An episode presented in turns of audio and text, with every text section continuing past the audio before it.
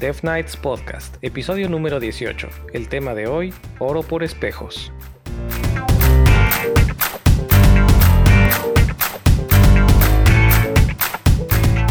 Hola a todos, yo soy Eric. Yo soy Mike. Y yo soy Hakro. Y esto es Death Knights Podcast, un espacio para platicar de programación, tecnología, K-pop, anime, Ramune, etc. y otras niñerías. muy bien, muy bien. señores, ¿cómo están? Muy bien, ¿tú qué tal, Eric? Bien, bien, recuperándome. Bueno, no, ahora no es recuperándome de un fin de semana porque estuvo bastante light. Solamente nos asoleamos y nos acaloramos como locos el domingo que fuimos a una feria, que ya empieza la temporada de ferias en estos rumbos, ferias agrícolas. Pero este, esta no fue feria agrícola, esta fue feria ah, renacentista, creo que sería la traducción. Así, literalmente, donde entramos y había caballeros y gente trabajando como si fuera en este, herreros y así, bien siglo XV, bien XIV o no sé qué siglo sería, con Rey Arturo y castillos y dragones. Ah, como temática medieval, ¿no? Ándale, temática medieval. Eso es, le diste al clavo, Jacro. Justo así. Estuvo chido, nada más que estaba el calor horrible. Después de que habíamos estado muy tranquilos de calor, Hazte de cuenta el calor que tuviste tú en Nueva York. Ah, no, ya ni me digas.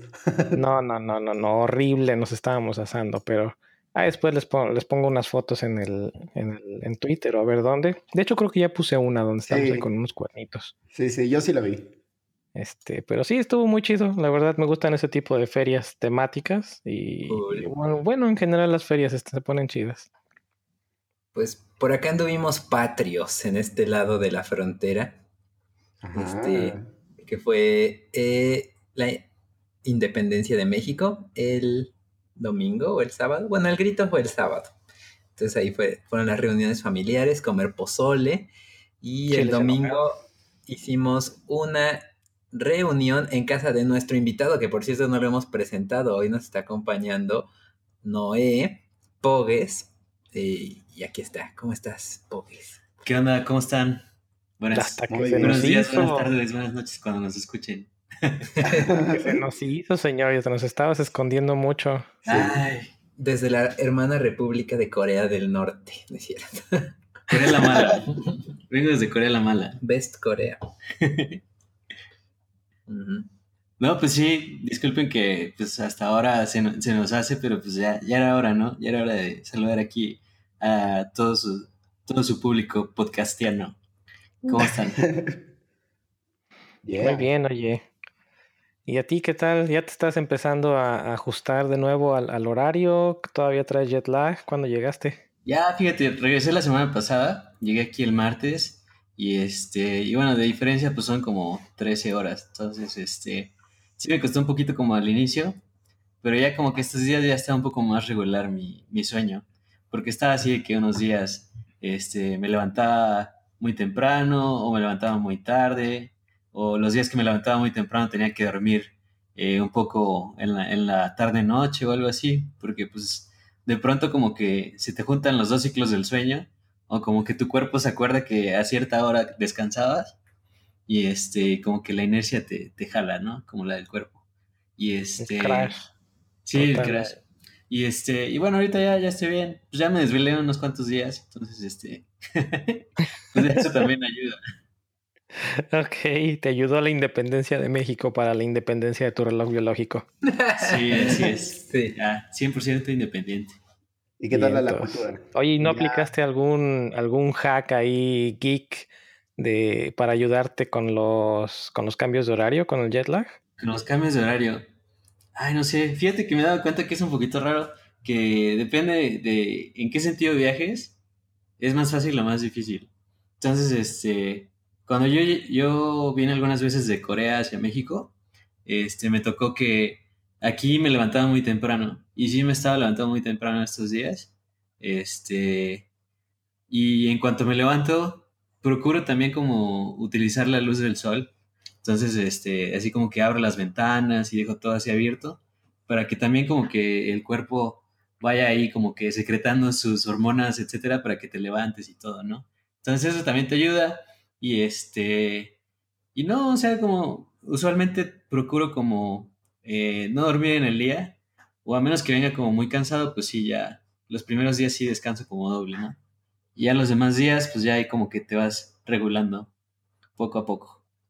Órale. Por ahí leí alguna vez, aunque nunca lo he podido poner en práctica, que hay, uno, hay unos tips, no me acuerdo de quién, que son, se supone que cuando vas a viajar, sobre todo este tipo de viajes tan largos, ¿no? Que tienes el, problema de los cambios de horario, que se supone que no debes de tomar alimentos, o sea, básicamente tienes que hacer un ayuno a hasta la hora que sería tu primer alimento cuando llegas, algo así. Ah, Creo que 12 horas, 6 horas, 8 horas, algo así de ayuno y que eso alivianaba muchísimo los, los cambios de horario. Sí, de hecho lo que dicen es que es mucho más fácil, o sea, que te aclimat, bueno, no que te aclimates, sino que se te ajuste el reloj por las comidas. Entonces, este, o sea, lo que te recomiendan y a veces incluso en el avión hacen es como que te, te dan como comidas este, en el horario del que vas a llegar. Entonces, este, seguir eso también está bueno porque, o sea, como que hay muchas cosas que en el cuerpo te ayudan a, este, a establecer como tu rutina y pues la comida es una de ellas, ¿no? Mm. Shot por cada este. No, creo que de hecho es, es este malo tomar, ¿no? Es malo ingerir bebidas alcohólicas para esos viajes. Por ahí también había escuchado. Tengo idea. Pues la verdad no, porque te ayuda a dormir. bueno, depende de la si llegas a la vida ¿Y quieres dormir? Pues sí. Pues, yo, la verdad así como que, ah, bueno, pues quiero dormir. Así que me da mi cena con un vino. y pues ya, a dormir luego, luego. ¿Qué le dices? Deja la botella para que no des muchas vueltas. sí, pero no, sí ayuda. Bueno, ayuda a dormir. Mm. Interesante. Aunque creo que no te ayuda a dormir, pero no descansas. Por ahí también recuerdo haber escuchado un podcast, leído algún mm. artículo que aunque el, alcohol te ayuda a dormir, ah, sí, cierto. también inhibe eh, ciertas, ciertos ciclos de, del sueño. Entonces tampoco es como que demasiado recomendable. Ah, ya, ya. Lo mismo la melatonina, que una que el cuerpo se acostumbra. Entonces, si hoy te tomaste dos pastillas, mañana te tienes que tomar tres, pasado cuatro y así. Mm. Este, y que es igual, es similar. O sea, si te hacen dormir, pero no, no descansas o no tienes todos los ciclos de sueño que, que deberías tener. Bueno, que la verdad en los aviones no es que vengas ah, no, ahí. es que sea tu ¿verdad? ¿no? O sea, incluso aunque lo intentes, es de lo peor. Entonces, este, tal vez si me ha pasado eso, pues no, no me he dado cuenta. Pero a veces lo que, lo que menos quieres es como venir ahí como escuchando a los niños que vienen llorando, oh. o, de que escuchando a los niños que traen el juego allá atrás y están juega y juega y se escucha ahí todo, todo, no. Las pateadas de asiento. Las pateadas de asiento, sí. ¿No vieron el video ese? todo. ¿No vieron el video ese donde están en un avión y están grabando? O un cuate está grabando desde atrás y un chico enfrente está eh, secando como su ropa interior. Así ah, sí, sí, sí, sí. Pero pues, e, esas cosas pasan. Y más a todos ustedes que están tan viajeros. Bueno, Jacro y Pogues últimamente. Sí, pues por ahí Jacro ya está poniendo encuestas de dónde será el siguiente viaje. Sí. Que por cierto, hablando de encuestas, Jacro, cuéntanos, por ahí estábamos viendo que pusiste, estabas pidiendo ahí ayuda para armar unas cosas. ¿Qué, qué pasó ahí? Ah, de lo del otro podcast, ¿eh? Ah, de la competencia. Em, básicamente esto surgió a partir de, pláticas que tuvimos ahí en, el evento, ¿no? Este, en el DreadCon, que estábamos platicando, que realmente salen charlas muy interesantes justamente en esos eventos, o a veces también cuando vas a tomar una cerveza. Eh, y teníamos esta idea, ¿no? De, de, por qué no hacer un podcast justamente hablando de, de, Android, pero en español, ¿no? Ya hay en inglés, hay muchísimo material, pero era como generar este contenido en español de developers hispanos, ¿no? Tanto, de Latinoamérica como de España y demás. Entonces, eh, comencé a preguntar por ahí en un grupo de WhatsApp que, que somos 40 más o menos, puros desarrolladores Android y eh, a muchos les gustó la idea, lo publiqué también en grupos de Facebook específicos de Android, también en Twitter, y hay mucha gente interesada, inclusive amigos que, de Colombia y amigos de muchas partes me ofrecieron como su apoyo para participar. Entonces, ya esta semana en estos días grabar lo que es el, piloto de lo que es ese podcast. Em, y bueno, ahorita la verdad es que estoy bastante como contento y emocionado con esta iniciativa o este proyecto porque eh, yo una de las cosas que quiero y que de hecho platicaba en una entrevista que tuve apenas era que mi idea es generar contenido en español. Eh, no por otra cosa, sino por el hecho de, de, hacerlo, ¿no? Porque hay mucha información en español básica, pero la avanzada ya está en inglés. Entonces me gustaría hacer eh, contenido en español, pues porque es mi, bueno, es nuestra, eh, nuestro idioma, que será? Nativo. ajá, ándale. Entonces me gustaría como generarlo, también para demostrar que el talento hispano está muy presente y es bastante bueno. Bien, bien, bien. Qué genial. Oye, y hablando de, eso del podcast, ¿qué tienes pensado como tu stack? ¿Le, tienes pensado hacerle como, como el stack de Eric o algo diferente? O, o, sea, el stack nuestro, por así decirlo, o, algo diferente. Pues. Me imagino que te refieres a las herramientas para grabar. Sí, sí, perdón. Pues, Porque no le hemos platicado. De hecho, tenemos por ahí pendiente. Sí, sí, ese podcast. El podcast del podcast. de podcast. Inception. Eh, pues este de Zencaster está muy cabrón, la verdad. Tienen cosas muy buenas, entonces ese definitivamente es el que, el que ocuparía, pero bueno, ya ustedes también me comentarán ahí eh, que de hecho creo que Eric lo puso en Slack, por ahí vi un hilo enorme de, que, de las cosas que se ocupaban en el podcast, entonces, este, pues sí, estaría ocupando lo mismo. Ah, ya sé cuál hilo. Es que ese nos está dando pie a, otro punto que traigo por aquí, nada más para ah, Excelente, sí, porque ya también quería llegar a ese punto. Sí, sí, sí. Pues ese, ese hilo que comentas, Jacro, de, de Encoders México, es de otro, pues no sé si decir hermano, otro podcast hermano o no, porque pues, no hemos tenido la, el gusto de platicar ya es como podcast primo, porque hay medio que se llama igual, ¿no? Ah, digamos primo, cuates, paisas, muchachos, compas. este es nada más que un podcast nuevo, muy recomendado. La verdad, tienen su, su primer episodio en línea y es del Devs con Z, Devs Community. Así que una, una, felicitación para todos los muchachos. Sí, está buenísimo su podcast, súper regio, bueno, súper norteño. Entonces está muy cotorro para andarlo ¿eh? escuchando. Yo, yo lo escuché. Creo que son hermosillo, ¿no? Sí, sí. Pero, o sea, suena así súper eh, norteños, que era lo que estábamos diciendo, ¿cómo nos escucharán a nosotros? Han de sonar súper sureños, súper no, súper cambiando, eh, cambiando El, oro por espejo suena. ya salió el título del, del episodio. Sí, pues la verdad es que sí, yo de forma personal y creo que ustedes no, no lo van a no van a tener una opinión contraria, es que sí, les recomendamos que, también se suscriban con ellos y que los escuchen y les manden comentarios. Eh, la página directa del podcast me parece que están en SoundCloud, pero más fácil es devs, e y ahí está el, link. Yo ya lo había tuiteado también, entonces igual ahorita le voy a volver a dar para este, que aparezca ahí en mi timeline, entonces para que rápido también puedan llegar ahí. Claro, y como siempre, en las notas del episodio, ahí va a estar. Órale, ¿cuánto costó esta mención? Uy, ah, caray, no, no, no, salido bien carísimo. Estaría genial que, pudiese costar la mención, o sea, eso estaría sabroso, pero aún no llegamos a ese punto, ¿eh? Sí, Pronto, pronto. Bueno, haciendo un poco de... Bueno, como que ya... patrocinadores que nos escuchan, sí, órale, eh, ponle, ponle, dinero. Sí, sí. Pónganse las pilas. Pónganse las pilas, los developers lo vale. No, iba a decir que haciendo un poco de publicidad gratis, aprovechando. Eh, apenas fui a trabajar a, este lugar donde habíamos hecho un meetup, a Workosfera, si no me recuerdo, que está sobre el Boulevard ahí en Puebla.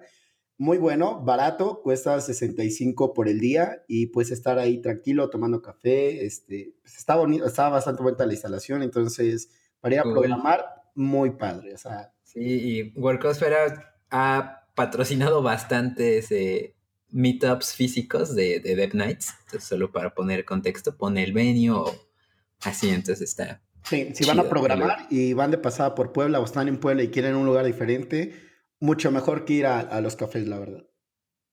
Sí.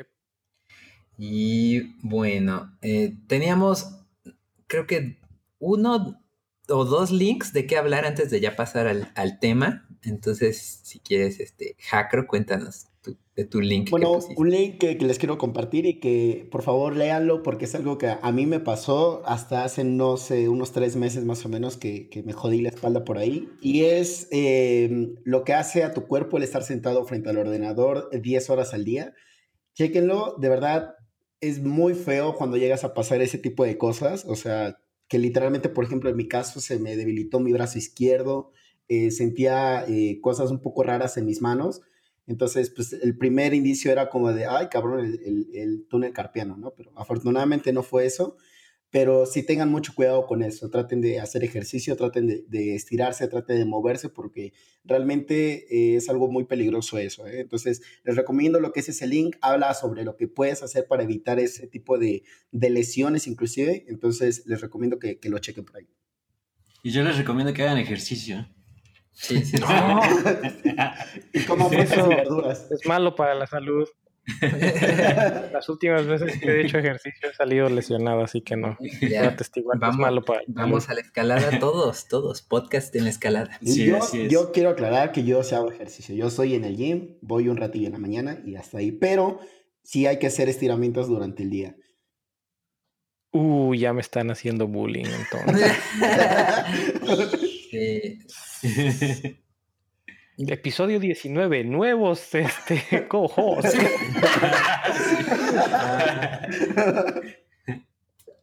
está bien. Pero bueno, e, está bien ese link y sí vale la pena, este, como es en inglés la frase, food for thought, entonces para pensar. Está para pensarlo, ¿no? Y la verdad, fíjate que a mí me pasaba de pronto así como de que, ay, me duele la espalda, de que estoy mucho tiempo sentado, cuando me tocan así jornadas largas, pero siempre así como que salir a correr, salir y ejercitarte, la verdad sí te ayuda muchísimo como que tu cuerpo se recupere. Mientras más lo hagas, pues mejor te va. Pues sí, sí, sí regresó más fit Pogues, entonces eh, puedo atestiguar que sí. puedo atestiguar que sí. Sí estaba en Corea del Norte, ya lo estaban ahí como que ah, Sí, tenía que correr diario, ¿no? Entonces está complicado. Estaba mirando ahí para StarCraft, de la vida real. Ándale. y bueno. Ah, bueno, yo nada más le voy a hacer un poquito de abogado del diablo. Si no quieren o no pueden hacer ejercicio o no tienen tiempo o la razón que sea, siéntense bien por lo menos. cuando no pueden el artículo. Exacto, cuando no pueden estar eh, utilizando tal vez un stand-up desk para trabajar de pie y no tienen, porque también necesitan equipo adecuado, necesitan un escritorio que esté a la altura correcta para su cuerpo, eh, necesitan tener un, tapete de estos antifatiga para sus pies, etc. Si no pueden hacer eso, mínimo traten que su silla pues sea un poquito más ergonómica o estar en una posición adecuada, que creo que es el 145, 135 grados, que es con el respaldo hecho hacia atrás y tener un soporte en los pies. Y si de plano nada de eso, pueden comprarse. Alguna vez vi un infomercial de una silla que era como de hula hula, que te sentabas y daba vueltas. Y Literalmente era imposible trabajar, o sea, te movía y te movía y te movía, pero... Bueno, pues ya, aunque sea eso, aunque sea, por favor. Sí, gracias. Eh, bueno, el otro link, ese lo, lo, lo traigo a colación súper rápido, que ya les he hablado que soy súper fan de Gatsby, eh, poniendo contexto que es Gatsby, es un generador de sitios estáticos eh, con React. Entonces tú haces React prácticamente idéntico que como usarías un Create React App, pero compila a HTML eh, y CSS estático y puedes hacer tus queries con GraphQL y tiene muchas cosas así muy fregonas. El chiste es que hoy ya salió la versión 2.0 fuera de beta, entonces 10 de 10. Entonces para que le den una prueba. Ahí dejamos el link al, blog. ¿Sabes qué? Pero. Ah, no, digo que yo creo que voy a hacer mi. Así como prueba, voy a hacer mi, página personal, así nada más como mi bio en Gatsby. Ándale, sirve para aprender un poquito de React, para aprender un poquito de toda esta onda de el, el Jamstack, que es este pues usando en JavaScript y consumiendo APIs, ¿no? De, de, otro lado. Entonces está interesante. Y solo por poner ejemplos, ahí ponen eh, que Nike hizo su página de la campaña Just Do It con Gatsby y eh, la documentación en sí misma de React está hecha con Gatsby y varias cosas de Airbnb igual. Entonces, sí lo están ocupando personas muy pesadas y ya les había contado que creo que igual habían bajado un recurso como de 4 millones de dólares los de Gatsby para que lo sigan haciendo chido. Entonces, es como el, nuevo Vue, ¿no? Que el Vue igual, este, su developer ya le pagan para que esté de tiempo completo ahí metiéndole, pues igual el Gatsby, ¿no? Va a haber para rato para seguirlo usando, está bien. Oye, me queda una duda. Si es un generador de páginas estáticas, ¿cómo está eso de que con React y queries a Graph, eh, con GraphQL y demás? Ah, bueno, la respuesta corta es que eh, el que hace toda la magia es Webpack y un plugin que básicamente lo que hace es recorrer como tu árbol de URLs y ver cómo visualiza después de que pasa por el React y guarda ese HTML y ese CSS y, y entonces lo escupe. Ese es en pocas palabras, lo que hace Gatsby. Ah, ok, o sea que es básicamente un server-side rendering, pero... Pero antes de tiempo, ¿no? Solamente, en lugar de que lo solamente lo veas, lo guarda. Exactamente. Me acordé de lo de Super Senior Developer. Exacto, Super Senior Developer. Pero pues ya, eso. ya me acordé. Poniendo contexto, porque Pogues tampoco le entendió. SSR, que es Server Side Rendering, pues es un acrónimo muy usado en el mundo de JavaScript. Y, y Hackro, que viene del mundo Android, pues dijo, ¿qué será eso? Y pensé que Super Senior Developer. Entonces, ya, de ahí viene. no tengo que buscar en qué episodio sí platicamos de eso, pero ¿cuál fue el de WebSpeed? Ah, no sé, lo, busco y lo pongo en, las notas del... Pero, pero bueno, pues ya, ahora sí podemos ir pasando de a de veras a nuestro tema del día que es Pogues. Pogues el tema oficial. No, no, aguántame, aguántame. Yo ah. tengo uno. No es un link, nada más es un follow-up. Ah, ok, ok, sí, sí, sí. Antes de pasar en, materia. Eh, del episodio anterior, platicamos brevemente sobre usar tabs o usar este, este, espacios. Okay. Eh, antes de nada, Pogues, ¿cuál es tu preferencia? ¿Espacios o tabs? Espacios. ¡Oh, eso! Sí, sí. Bien, high five en real life. Por ¿eh? cada tab, dos espacios. Eso, eso, bien, bien. Es que solo es así, no hay otro. Ay, ni que, sí, wow. que ya quedamos en Ni que programara con PowerShell. Eso, eso. ¡Hala! Gracias, gracias. Ok, bueno, el, el, realmente aquí el punto es que en mi opinión, aunque yo expresé mi, preferencia por tabs en el episodio anterior, eh, a final de cuentas, mi, mi punto, no, ¿cómo lo puedo decir? Mi punto final es que las herramientas se hagan cargo de eso. O sea, para eso tenemos Editor Config, tenemos Prettier, tenemos Slint, tenemos tantas herramientas que ya todo el tooling que hay en JavaScript o en cualquier otro lenguaje de programación, en Go, por ejemplo, en Python, etcétera, a final de cuentas, déjale a las herramientas que se hagan bolas con eso y nosotros nos preocupamos por el código. No hagan debates interminables sobre qué herramienta es mejor para o qué formato es mejor. No ocupen la indentación Fibonacci, ¿no? Sí, esa es la buena, esa es la de los dioses. Esa es la buena, esa es la poderosa. Pero qué horrible es encontrarte con un proyecto que alguien ya le metió mano y usa tabs y se usaban espacios o al revés. Ah. Y es como, ah. Consistencia, ah". sí. Sí. Es horrible. Pero pues Apple así hace. lo mismo, para eso son las herramientas. Para eso son las herramientas. Está bien, está bien. En fin, ahora sí, pasemos a lo bueno. Muy bien. Pues, pues ya, ahora sí.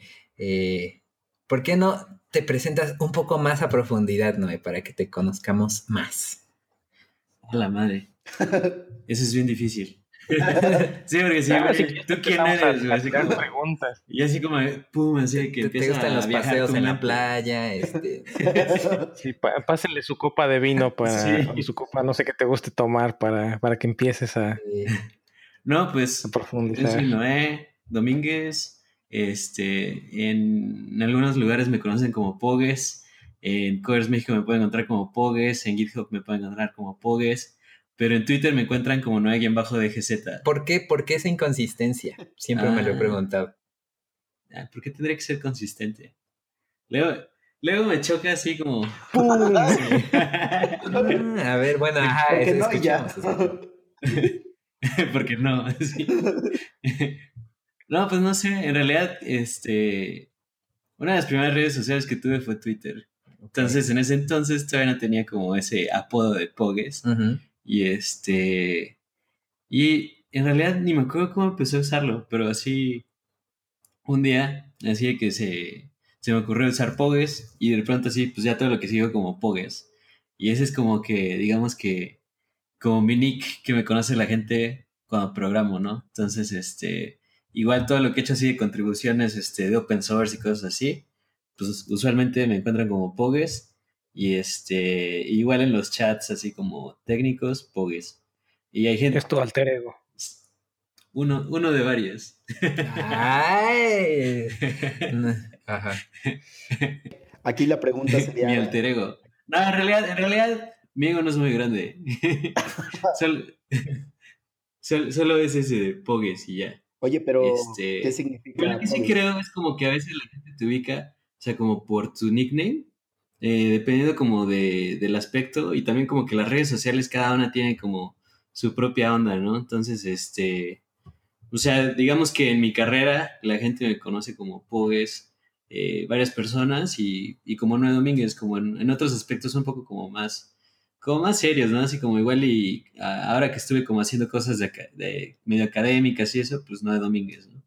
Este, e incluso, bueno, lo que llegué a hacer de trabajo académico, igual Noé Domínguez Porras, y este, pero aún así, este, pude tener así como la oportunidad de tener dos correos académicos, y el mero bueno es cais.ac.kr, que es de donde me, este, me gradué, pero de todos modos pude conseguir el Pogues, arroba la escuela esta en la que, que estuve, que es Kaist.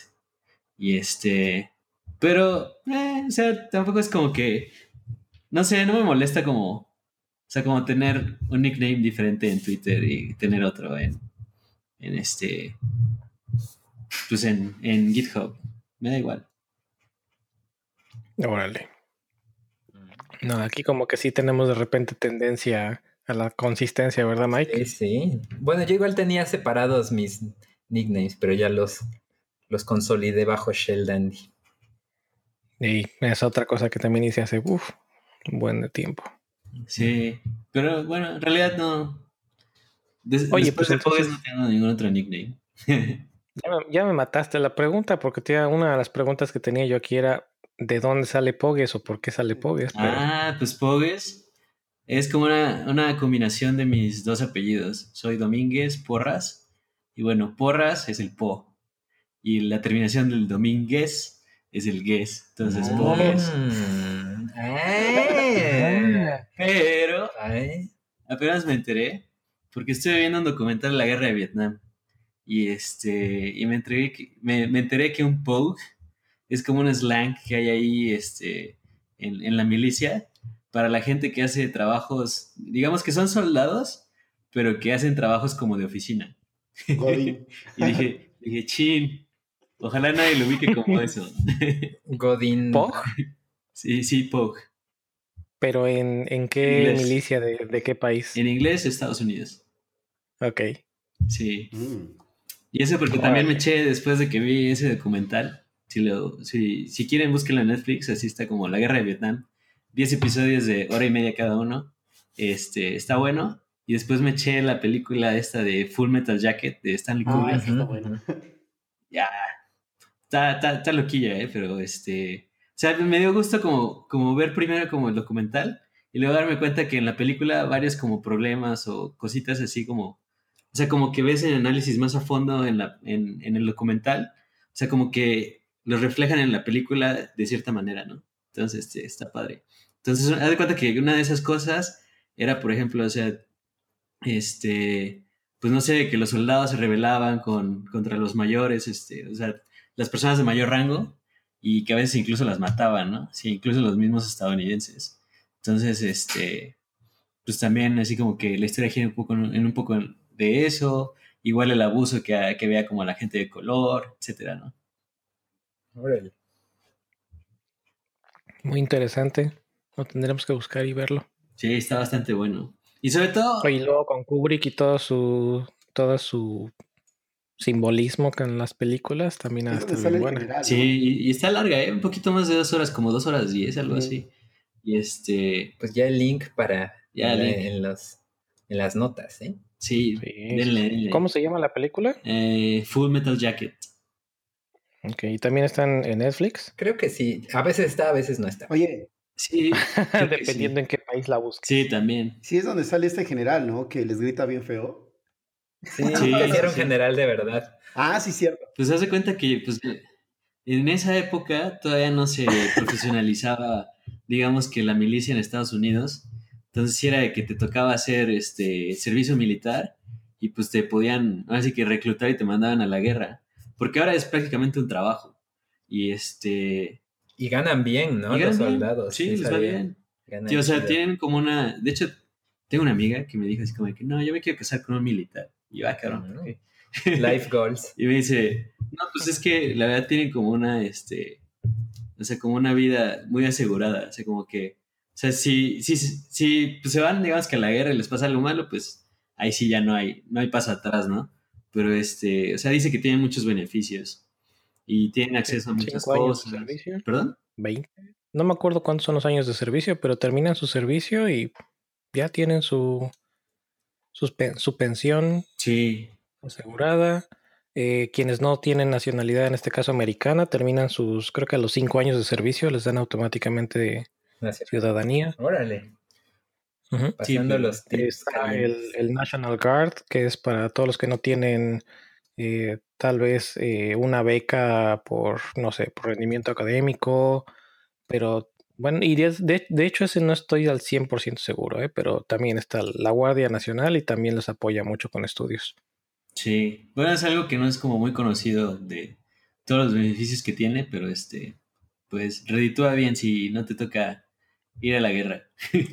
Pues yo recuerdo, hubo algún momento que jugaba mucho Call of Duty y uno de mis como amiguitos del Xbox Live era un, un güey ya retirado de los soldados eh, de Estados Unidos y pues decía que se la pasaba muy tranquilo, este, y, bien ya con lo que le pagaban de su pensión. y ya jugaba, todo el día Xbox. Él. Aunque también depende de en qué, de en qué área estés, puede llegar a ser muy demandante. Sí, también depende de los que llegan ya con los traumas, ¿no? Y todo eso. No, incluso aunque no llegues con traumas, tengo un ex compañero, ex compañero, porque sigue estando en la empresa, pero él ya está en otro departamento, que él está casado con una militar. Ok. Eh, sí, su esposa es, es piloto, piloto de combate y le toca dar conferencias y clases y no sé qué tanto. Y por lo que tengo entendido, ella que está en servicio, cada dos años los cambian de, base. Entonces, cada dos años, mudanza segura. Uy, sí, eso sí es difícil. Y también incluso cuando ya son veteranos, a veces, este, bueno, me tocó ver un, proyecto en Texas que les daban clases de programación para reubicarlos como en empresas de programación porque, pues no, a veces, o sea, ya están, digamos, como que jubilados o como que terminaron su servicio y pues no saben dónde trabajar. Pues jubilados a los 28 o algo así está muy difícil, ¿no? Sí. ¿Qué haces con tu vida? Pero bueno. Pues sí, de ahí, así que regresando al tema original, de ahí viene, de viene mi, mi apodo, Pogues, de mis dos apellidos. Órale. Yo pensé que tendría algún otro, algún otro contexto, pero no, aún así está interesante porque ni siquiera es en, orden. Ah, Oye, muy bien. Pero está pegajoso, está como cortito y, y como que la gente se le graba. Sí, pogue. Digo, sí pega. Oye, pues la mayoría de nosotros, o por lo menos de los que estamos aquí, creo que te conocemos gracias a Coders México. Si no me falla por ahí, o Mike o Jacro, corríjanme si eso o no es. Así que tenemos algunas dudas o algunas preguntas que te queremos hacer de Coders México. Y bueno, si, si no tienen o si no quieren empezar, yo aquí es la primera que tengo es ¿de dónde surge y cómo surge la idea de Coders México? Ah, pues fíjate que Bueno, yo actualmente estoy en Puebla y incluso yo cuando me fui a estudiar en la universidad estaba en Monterrey. Y este, y bueno, pues incluso cuando estaba en Monterrey me tocó ver así como muchas cosas de que pues en Estados Unidos había comunidades de gente que programaba, etcétera, ¿no?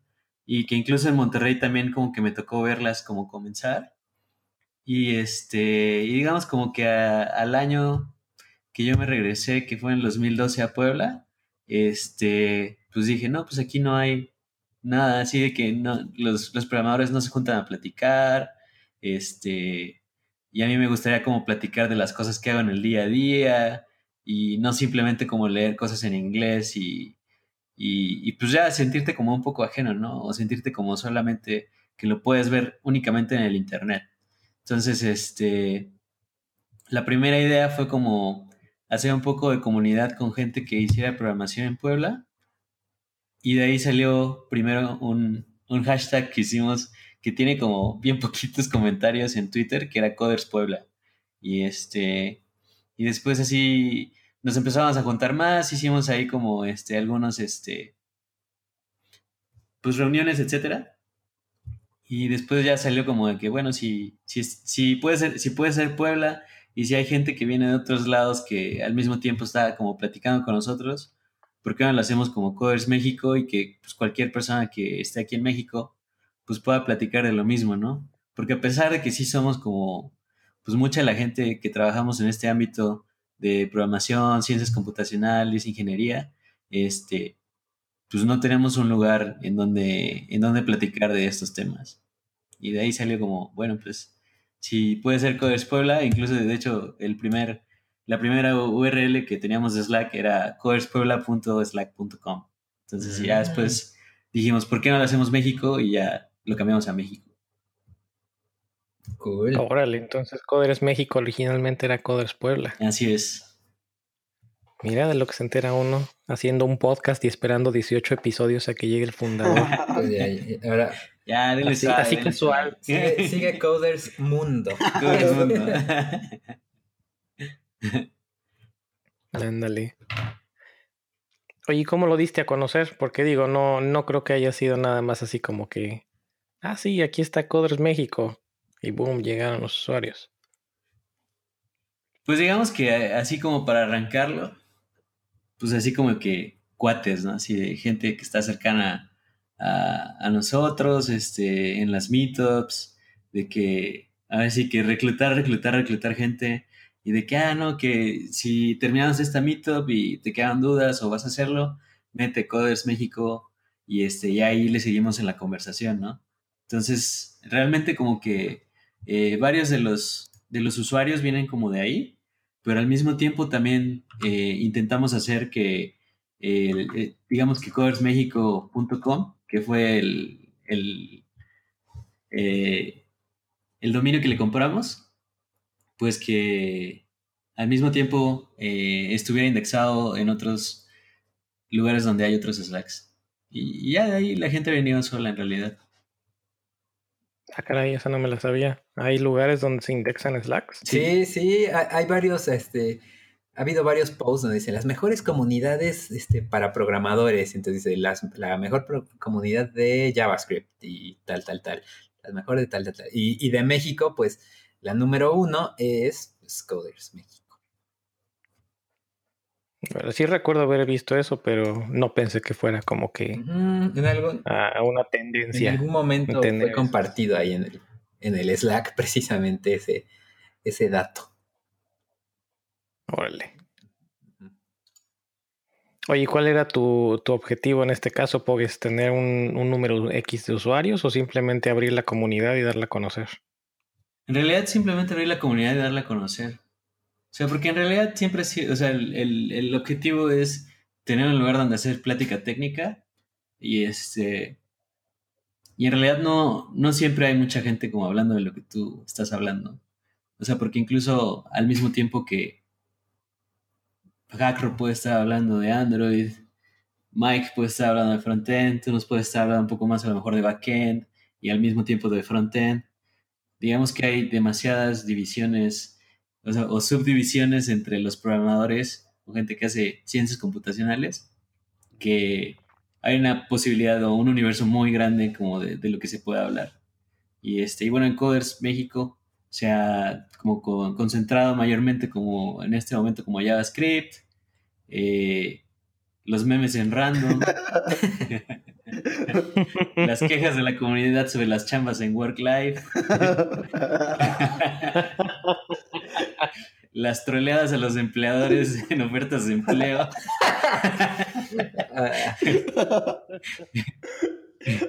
ya, sí.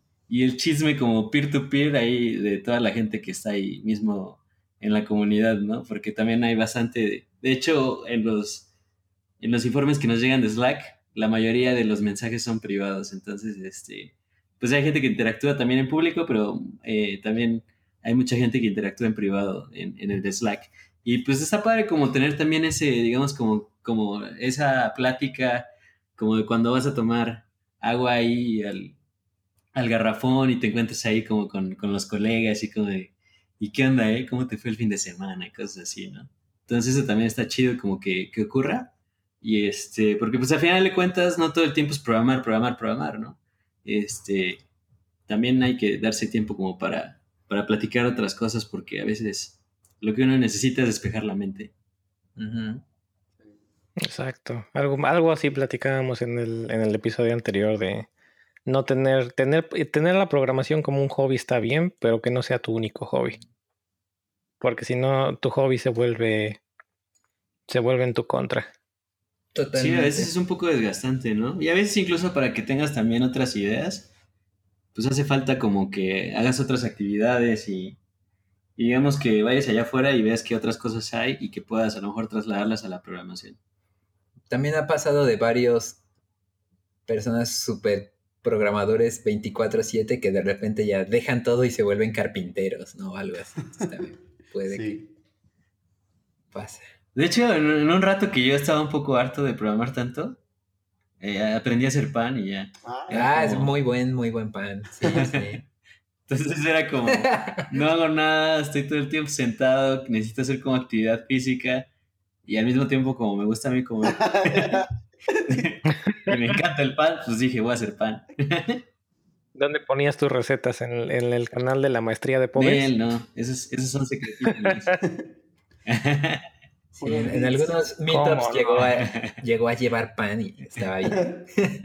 No, no, no, los tienes que dar una es receta. ¿eh? industrial. O ya el canal de YouTube, la competencia Los Polinesios. los. Sí, no. Pero bueno, ahí, ahí tengo. Mi, mi, pan insignia es un pan de higos.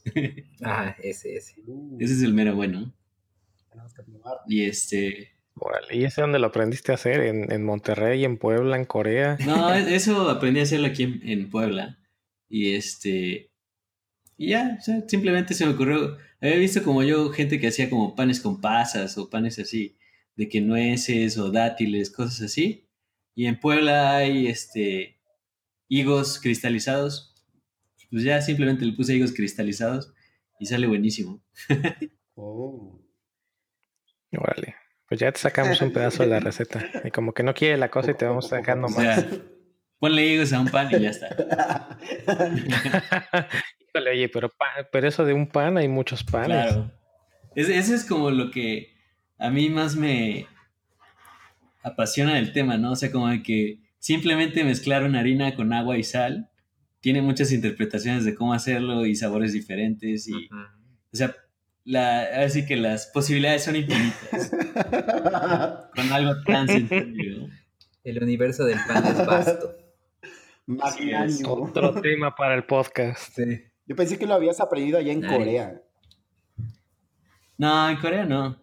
De hecho, ellos el pan que hacen, lo único que, que hay así como original de allá que, que hagan de pan son como los dumplings. Y esto es como que se, que cuenta que también los hacen como los chinos, incluso los, japoneses, también. Que, sí, que te hacen, o sea, hacen un pan que está relleno ya sea como de carnes o de frijol rojo. Ah, sí. ah, los blancos. Sí, sí, los blancos. Ah, también son buenísimos. Uy, ya vamos a empezar a hablar de hambre, de comida y vamos a dar hambre. La comida También poner en contexto que este, hablamos de esto porque, bueno, Pogues estuvo en, Corea justamente. Eh, eh, ¿Cuánto tiempo estuviste, por cierto? Pues he estado en dos ocasiones. La primera vez que fui fue en el 2010 y estuve un año de 2010 a 2011.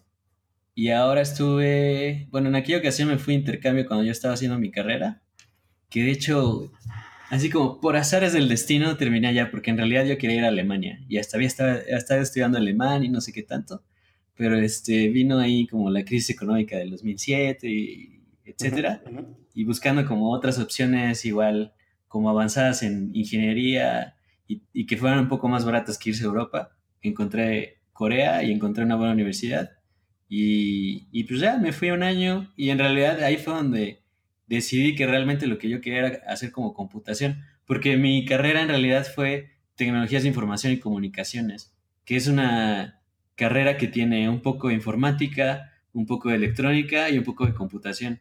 Entonces, cuando yo eh, me metí a mi carrera, en realidad no estaba decidido si quería computación o electrónica. Dije, bueno, pues este está como en medio y ya luego puedo decidir. Y este, pues ya, al final acabé en computación. Después de ese año, dije, pues, ¿qué tal si regreso a hacer algún día una maestría?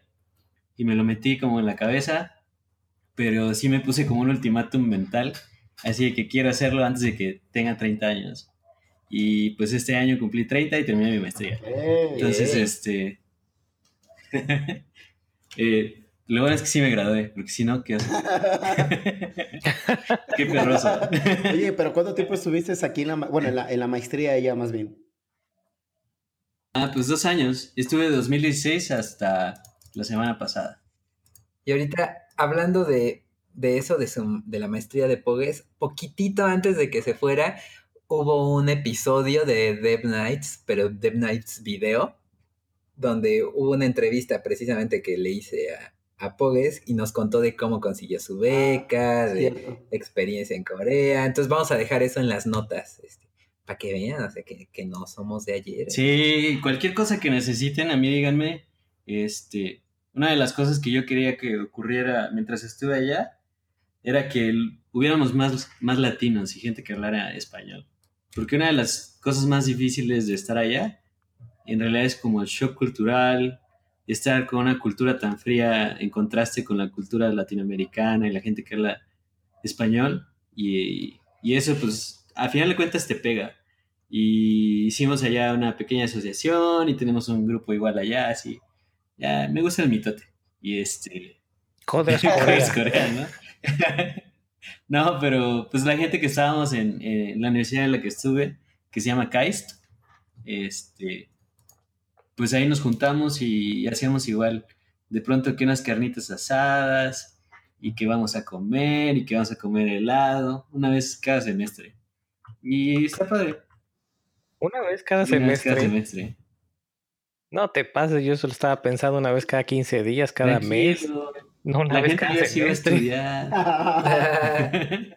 Pero los fines de semana. por sí, las carnes asadas en casa de Pogue son una vez al año, ¿eh? Y, y, si te va bien, entonces también ya, es la onda de Pogue. Vale la pena el esfuerzo. Sí, sí, sí vale la pena. Se le pegó a lo coreano. No, sí, es Oye, pues ya nos Y de pronto así que los fines de semana, órale, pues también toca chambear o que tu tema de tesis y otras cosas. O sea, el ritmo de trabajo es fuerte.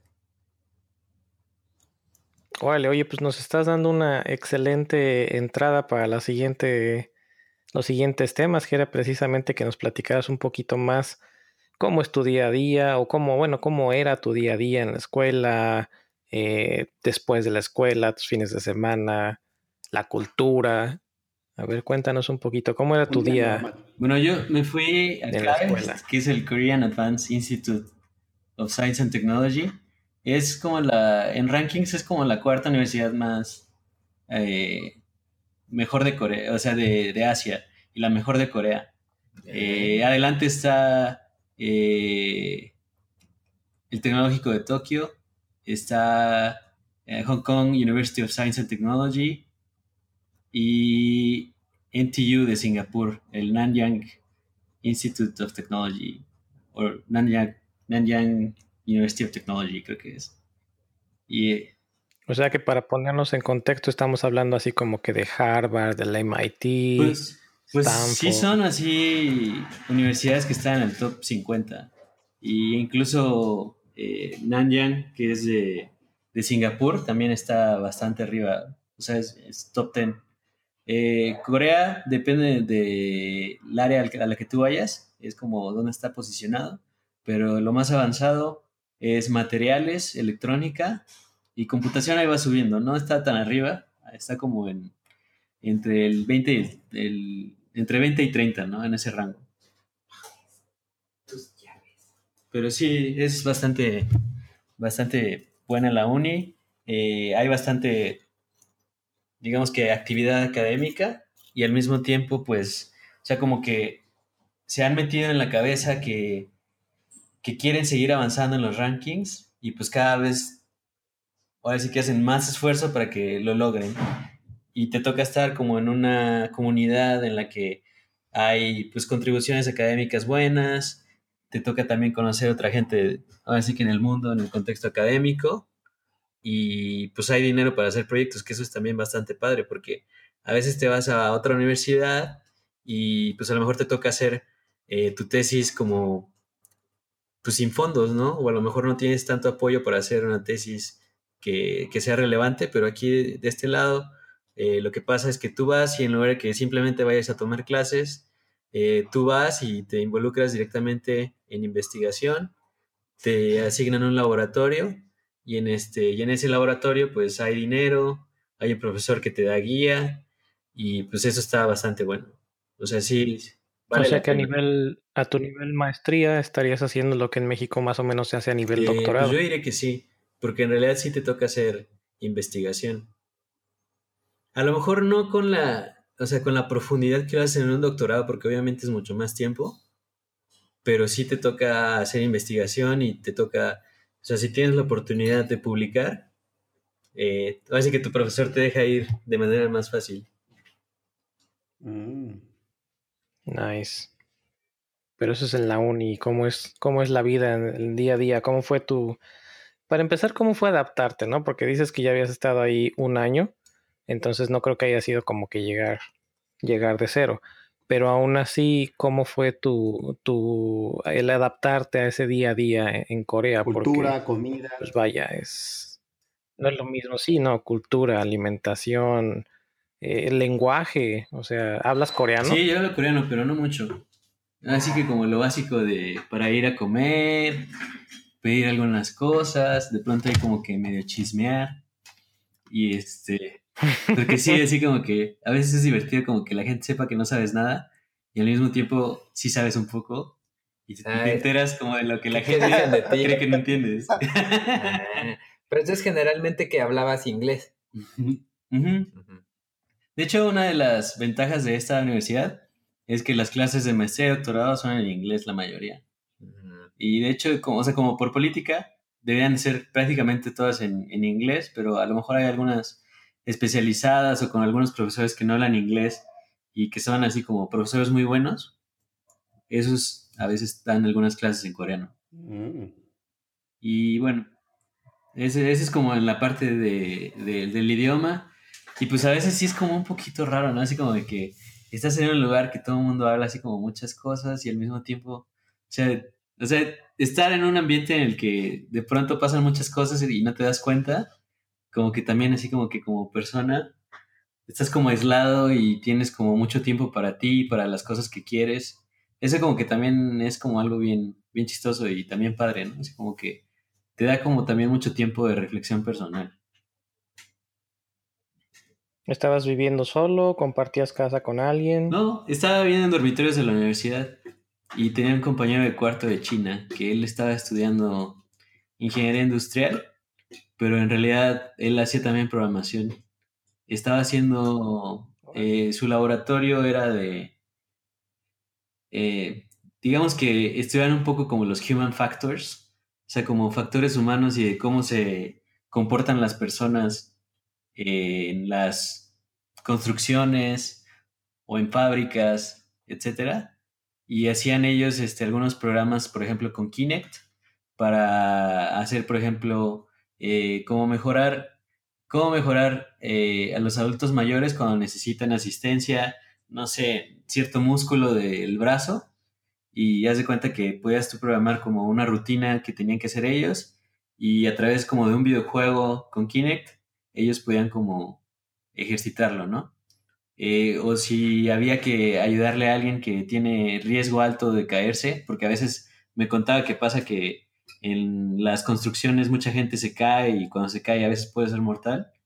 Eh, a veces les igual les dan como ese tipo de ejercicios y a través de aplicaciones como estas pues pueden ayudar a que el riesgo sea menos. Y en ese sentido, bueno, pues está interesante. Que se los manden aquí a, que, se lo, que los manden a Puebla, aquí a la AAA, para que los entrenen en las caídas. Estaría bueno. Y, o sea, eh, al final, pues como la computación en estos días está en todos lados, incluso hasta en los, en los laboratorios, por ejemplo, de, de, biología, porque allá también hay incluso como varias ramas, ¿no? Así como de... La mayoría, o sea, la mayoría de, de esas escuelas como eh, ingeniería y ciencia, o sea, hay muchas cosas que utilizan, o ya sea para el análisis de datos, eh, la computación, o a veces bioinformática, o a veces como ingeniería reversa del, cerebro, etc. Mm. Oye, pues una pregunta aparte de lo académico. ¿Cuántas eh, horas son de, aquí a allá? Digo, supuestamente, bueno, quiero pensar que se hace una escala a lo mejor en Estados Unidos, pero ¿cuánto tiempo te haces de aquí hasta el otro lado del charco?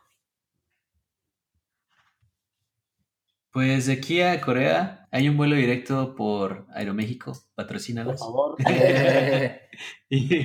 urge, urge ese patrocinio. Este, son aproximadamente como 14 horas. Y hay otros... No, no pues está mal, de hecho, porque de hecho pasa Ciudad de México, Monterrey y después de ahí a Seúl. Porque no sé si sepan que en Monterrey abrieron una agencia, bueno, no agencia, sino más bien una armadora de coches, Kia, y este, que es coreana, entonces allá también como que hay más flujo de aquí hacia Corea. Mm, entonces, este, por eso pasa por Monterrey. Pero de regreso te toca ya directo como Seúl, Seúl DF, y se hace un poco menos, creo que como 12. Ah, fíjate. Está, está bueno, o sea, no está tan lejos. Igual por lo mismo como que es directo, pues te ahorras mucho tiempo.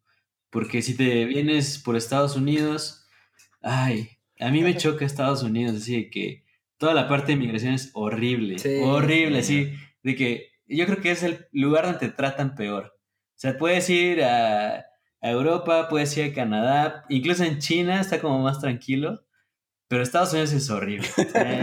Incluso las últimas veces que yo vine para, para México, o sea, incluso lo, lo evité y me vine por Canadá y también fue mucho mejor. Y si, si necesitan ir a otro lado y pueden no pasar por Estados Unidos, se los recomiendo. sí, eh. O sea que vuela sobre el Pacífico. Sí, sobre el Pacífico. Oye, una pregunta, pues, eh, para ir a Corea necesitas, bueno, nosotros como mexicanos, eh, ¿necesitamos alguna visa o basta con el pasaporte? Puedes ir con una visa de 90 días de visitante, así como puedes ir al mismo tiempo a Japón. Que de hecho yo no sabía, pero... Pero esas es de las que te sellan ahí llegando, ¿no? Sí, te sellan llegando. Sin, no se tramita antes ni nada. Sí, exacto. Llegas allá y nada más dices, no, pues vengo aquí de visita, me quedo en tal lado, y ya te dan ahí una visa de 90 días. Entonces está bastante padre eso. Yo creo que también está padre que podamos ir como a Japón y al mismo tiempo a Corea, porque a veces la, la, visa de Japón también es un poquito engorrosa y te piden así como de que tengas como entre 100 y 150 dólares por cada día que vas a estar en Japón. Ay, güey. Y este, o sea, si, si no eres si no eres mexicano y eres de cualquier otro país de aquí de América Latina, te toca como todo ese engorro y aparte ser rico. De hecho, ahorita que mencionabas eso de Japón, hace no mucho eh, me contaron o, o, leí o algo así, un dato de que en Japón consideraban que estabas en la pobreza si ganabas, no me acuerdo, menos de 40 mil dólares anuales o 30 mil dólares anuales. Y no porque eso sea vivir en la pobreza, sino más bien porque ahí el, el hecho de que no puedas gastar un poco más, o sea, que no impulses a tu economía, pues es como que no, no estás haciendo nada por tu país, por así decirlo. Entonces me hizo interesante. Es que también los japoneses también son, trabajan un chorro. Sí. Entonces es como de que no, si, si no haces algo como de sacrificio por tu país, no eres digno de decirte japonés. Exacto, o, los coreanos son iguales, ¿eh? Tienen mucho orgullo así de trabajar mucho. Entonces eso también como que hace un, un o sea, como un ambiente un poco viciado de que siempre tienes que trabajar mucho. Eh, entonces, por eso no me quedé. Ay, pues aquí también es igual en México, somos terribles. o sea, no me quedé porque no es mi país, o sea, tampoco así me va a colgar un orgullo que no me corresponde. O sea, e, es, está más cotorro, sí, en México, pero igual es la cultura de trabajar a, lo animal todo el tiempo. Pero no te creas, allá también hacen muchas horas nalga. Este, ya sea como estudiante o como ya en, en el trabajo, no sé si se les quedó como una costumbre así como en la guerra o algo así, pero digamos que la premisa es que siempre esté todo el equipo, todos juntos, aunque estén esperando a una persona que está ah, haciendo algo. Entonces, este, te toca estar ahí esperando a veces. Uy, todo el estrés ahí de todo el mundo viéndote a ver a qué hora acabas. puede ser igual del otro lado, ¿no? De que todo el mundo te está ayudando para que termines pronto. Eh, yo, había, visto en videos justamente de, ah, hispanos que estaban en, Japón, ya vivían en Japón y decían mucho eso, ¿no? Que eh, nosotros, sobre todo los latinos, estamos acostumbrados a hacer nuestro trabajo y hacemos lo que, lo que podemos y demás, ¿no? Eh, y ellos muchas veces tenían una tarea a lo mejor de una hora y le extendían hasta ocho o hasta diez, no sé, las horas que sean, con tal de justamente estar ahí, de poder llenar como esas horas, inclusive quedarse tiempo extra sin hacer nada literalmente, solo por quedar bien ante este, los jefes o poder estar justamente con el equipo. Entonces está medio crítico eso, la verdad. Pero bueno, ya, a veces como que depende de, de las empresas, ¿no? Como que cada, cada empresa tiene como su propia cultura y si les toca a lo mejor ir a una empresa coreana, les va a tocar como vivir esa cultura, este, ya sea Samsung, LG cualquier otra. Pero también hay empresas que son muy abiertas, ¿no? Que puedes tener tus días de que te vas de home office, estás un poquito más tranquilo y a lo mejor no puedes recibir correos después de las 8 de la noche o 7 de la noche. Eh, depende tuya también cómo vayas ahí acoplándote con el equipo. Entonces a veces Incluso allá mismo te puedes topar también con gente que no le gusta ese estilo de vida y procuran como eh, tener en la, en la cultura del equipo una cultura de trabajo que no sea así. Nice. Oye, pero vamos a ponernos un poquito menos formales. Platícanos alguna historia de terror que te haya pasado ahí. ¿De terror? Pediste, una, pediste algo de comer y, no sabías qué era y cuando te lo sirvieron te arrepentiste de por vida de haberlo visto. Eh, te subiste al, metro, o no sé si haya metro o algún transporte público en una dirección y terminaste yendo a otra. No, no sé, alguna historia, sí, alguna anécdota digna de, historias de ah, terror. Pues, si no lo que se le ocurre a Pog es una, yo tengo una de Japón, pero no sé si ya la conté. No, no la contaste. Eh, en Japón, por cosas del destino, se suponía que iba a ir con mi novia y con su hermano, pero por cosas del destino, a los dos no, no salieron ese día. Su hermano porque se le había caducado la visa y como pasábamos por Estados Unidos los dos, pues ya no lo dejaron subir. Y a Susi lo mismo, pero su pasaporte. Oh. Entonces me tocó estar yo solo en Japón, creo que como un día o dos y pues sin hablar nada, ni así sobreviviendo. Entonces, en una de esas había, eh, creo que una maquinita de esas de, para comprar eh, bebidas.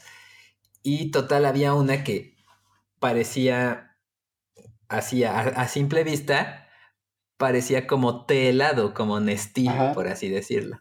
Y aparte era naranja el, el, empaque, entonces dije, ah, pues té de durazno, ¿no? Entonces ya lo pedí. Este, y le doy el trago, pues esperando eso, ¿no? Un té helado de durazno. No, era café americano, así negro, frío. Entonces fue como el shock, así. y este durazno está un poquito amargo. Ah". Y luego otra cosa que me pasó fue... Ah, no, esa le pasó ya después al, al hermano de mi novia. Pidió en el Oxxo, vendían pues sushis y así, ¿no? Entonces ya agarró un sushi así random. Y resultó que ese tenía una cosa que se llama nato, que es frijoles de soya fermentados. Pero así como, como babosos, así Ah, sí. putrefactos, no mames.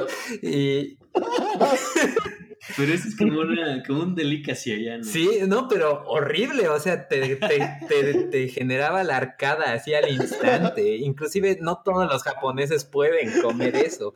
Pero ahí uno de con, con el que estábamos sí le gustaba y le echó un huevo crudo. Y- Ah, huevo. O sea, huevo crudo encima Sí. eso. Eh, Ah, pues chingo, pruébale, Mike. Ya tendrás una tortillita. Te sirven, haz de cuenta como que el arrocito, así caliente, y lo que acostumbran es así, le echan el huevo Oh, Crudo. crudo. Ya con el calor del arroz como que medio se va cociendo, y el arroz se hace así como medio mushy, así como, no sé, Pastosito. como pastosito. Y hay, hay gente que le- a la que le gusta mucho eso. Y sí, pues eso pasó y fue horrible en Japón. Este, no, ya, no lo hagan. No vayan sin saber, aunque sea como saludar, no sé. va. Yo, yo contaba totalmente con que cualquiera de los dos estuviera ahí porque ellos saben así más o menos. Pero Uy, me, sí. me tocó sobrevivir así, No, a, pero a también, pelo. También luego te toca así como de que no, esto es riquísimo, que muy bueno, que pruébalo y... Sí, sí. Así de que no, mira, esto es anguila y estaba viva hace cinco minutos y pruébalo y... O, o igual, ¿saben que también estaba así como, no, es, eh, la delicia, ¿no? Así, que era paletas de frijol negro, así de frijol Uy, sí. negro, pero con Ah. azúcar. Entonces, ay, prueba, man, la, la delicia, no, no, Sí, las paletas de frijol y los sándwiches de frijol sí son algo así como que... Qué rollo, ¿no? ¿Cómo llegaron a Sí. esto? A esa paleta le hace un poco de, de falta salsa y tortilla y para qué. Sí, sí. Ándale. Mínimo una Pero rajita. pues así está, estas situaciones asiáticas. ¿Qué pasó, Pog? ¿Ya te acordaste de alguna historia Pues son varias, como ¿no? Mike, Sí, sí, son sus- como cositas que te van pasando, ¿no? Pues cuéntanos. Por ejemplo, así Cuenta, que, cuenta. eh, te dicen, bueno, vamos a comer mariscos, ¿no? Y ya así como que tú te imaginas así como un, no sé, un aguachile o, o un ceviche o algo así, pero no, allá usualmente como ir a comer mariscos es ir a comer mariscos crudos, pero crudos de sin limón. O sea, entonces a ellos como que les gusta el sabor del marisco por el marisco, ¿no? Porque aquí siempre como que en México lo disfrazan como con, con ajo. Es como que, ah, pues le ponemos un chorro de ajo y ya, con eso ya no sabe a pescado, ¿no? Porque usualmente la gente busca que no sepa pescado, pero allá usualmente los mariscos y los pescados se comen, pues así simplemente como cocidos al vapor o, o bueno, en el caso de los pescados, y, o crudos. Y hay gente que, o sea, no lo puede soportar. Y yo las primeras veces también fue como que, no, pues que esto es así de que eh, un ear shell o otros shells así que jamás has visto en tu vida. Algunos que son así como el tamaño de, de un libro, así enormes como de 20, 25 centímetros. Y son así como eh, shells que vienen del mar y saben bien extraño. Y así como que te dejan la sensación del pescado, como que estás como tomando agua de, del mar y al mismo tiempo como que masticando un chicle, así como bien extraño. O de que te toca así que, ah, no, pues quieres comer pulpo, así de que, ah, mira, este pulpo está vivo, y le ponen una tabla y así vivo, ta, ta, ta, ta, lo- ahí te lo rebanan, te lo rebanan, y así de que se siguen moviendo los tentáculos, y así de que, no, pues agarra, agarra un pedazo y le pones ahí un poquito de, de aceite de jonjolí y luego sal y trágatelo. Ya. Ahí se aplicaría la, Eso ahí se aplicaría la de este, que te lo den muerto, literalmente, ¿no? Sí, yo sí he visto videos de eso.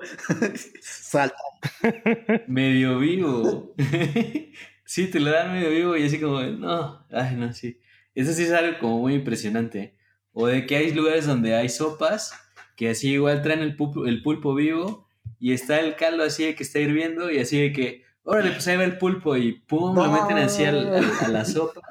Y, y tú tienes el pot de la sopa en medio de la mesa, entonces ahí ponen el pulpo y le ponen la tapa y órale, ahí está el pulpo ahí Ah. cocinándose vivo. Entonces eso sí es como, es como una experiencia bastante, no sé, no sé cómo describirlo. A- Ahorita que decías eso del mar, me hiciste recordar parte 2 de Shocks Culturales.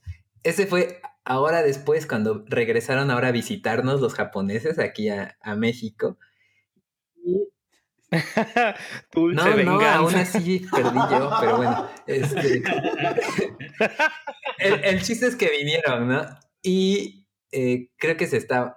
Un día se quedaron en, en mi casa y en mi baño. Entonces fui, pasé y, y habían dejado su, su pasta de dientes. Creo que se les olvidó y se veía así súper bonita. Dije, ay, a ver, la pastita, a ver qué tal, ¿no? Entonces la puse en mi cepillo, la, la probé. No mames, era salada, o sea, era como, como pasta de dientes de agua de mar o algo así. No, no, no, no, no, qué poca madre. Eh, y ya fue Nada muy- que era pomada de pies, ¿no? a lo mejor. No, pero ya después vimos que. O sea, porque sí se la enseñé a, a- mi novia y ya me dijo, no, sí, es pasta de dientes, pero sabor salado. Ahí decía. Órale. Sabor sal de mar. Pues es que sí hay unos sabores allá bien extraños. Por ejemplo, hay igual una bebida así como un refresco de sabor pino. Y así que te estás tomando el pinol, güey. Pero aunque sea del morado. ¿Y esos de cuáles? ¿Los, los Ramune o, o cuáles son? E- Ese, bueno, ese se llama como pine. Y este, y así como que tiene las hojitas del pino en el, en, en, en la lata. Por ahí tengo una foto. A ver si leo la, la lanzo ahí en Twitter para que la chequen. Y incluso del pino utilizan el polen y con el polen hacen como unas galletas de pino también. Eso también está bien extraño. Órale. Pero sí luego te encuentras así como con cosas como que dices, ah, esto debe estar bueno y nada. Sí. La neta no. Ay, no, no, no. ¿Y qué tal? ¿Te, te llegaste a topar con algún restaurante, comillas, Mexicano, mexicano? sí. Un par, pero no. ¿Y qué tal? ¿Sí, te sabía comida mexicana o nada más tenía el puro Pues, nombre? Como en varias partes del mundo, así como que a veces mucha gente piensa que lo mexicano es como lo Tex-Mex y como que ha sido lo más exitoso de llevar así como hacia el mundo de que los nachos y las chimichangas y los tacos de hard shell y cosas así de ese tipo que ni existen aquí, ¿no? O sea, están mejor las tostadas. Vendan tostadas, no vendan tacos de hard shell, por favor. Y este. Y ya, si te topas como con eso. Pero sí había dos, dos cuates que me topé un, un- restaurante en Seúl y otro en la, en la ciudad donde vivía, que es Daejeon. Y este. Estas dos personas eran del DF y pues sí se esmeraban bastante como. Sobre todo en conseguir los ingredientes eh, auténticos, ¿no? Para que pudiera ser como eh, lo más cercano a lo mexicano posible, porque pues ya cuando empiezas a sustituir como eh, el chile guajillo por un chile de por allá y cosas así, pues ya no sabe igual. Mm, Y en realidad nadie tiene la variedad de chiles, este, sin el menor ánimo de albur, este, que hay en México. no, en serio, hay muchísimos tipos aquí en México. E incluso, bueno, el- digamos que el chile que venden en Tailandia y que ponen la comida Thai, originalmente vino de México hacia Asia. Y bueno, digamos que es como una parte de la contribución de México hacia el mundo, los mm. chiles. Pues sí, ahora mismo estamos cuatro chiles. en Uno jalapeño. Por allá del otro lado. Sí. Y aquí uno oaxaqueño, poblano, otro poblano. Ah, pues bueno. Mm. Pues no sé si haya alguna otra pregunta más para Noé, Eric o Jacro. Que ya estamos semi, Pues semi no, ya estuvo acercando. interesante. Me gustaría Ah, escuchar yo a, a Pogesai que nos Eh, dijera algo en Ah, a ver, manda saludos en coreano, eso, eso. Ah, saludos. Bueno, pues podemos despedirnos a lo mejor en, en, en Ah, coreano. ¿Qué sí, les parece? Sí, sí, sí. sí. Bueno, pues le deseamos a todas sus radioescuchas o podcast escuchas que estén bien y anime que que es como quédense ustedes en paz. Oh. Oh. Pero bueno, este. Bueno, tampoco quería despedirme como ya, tan así, pero igual y en, la edición del, podcast lo van a encontrar aquí. Y les deseamos que les vaya muy bien y que estén en paz. Y también incluso los coreanos se despiden como de maneras diferentes. Si alguien se queda trabajando, le dicen como sugo haseo, que es como trabaja duro. El otro. Entonces sí, ahí se nota como...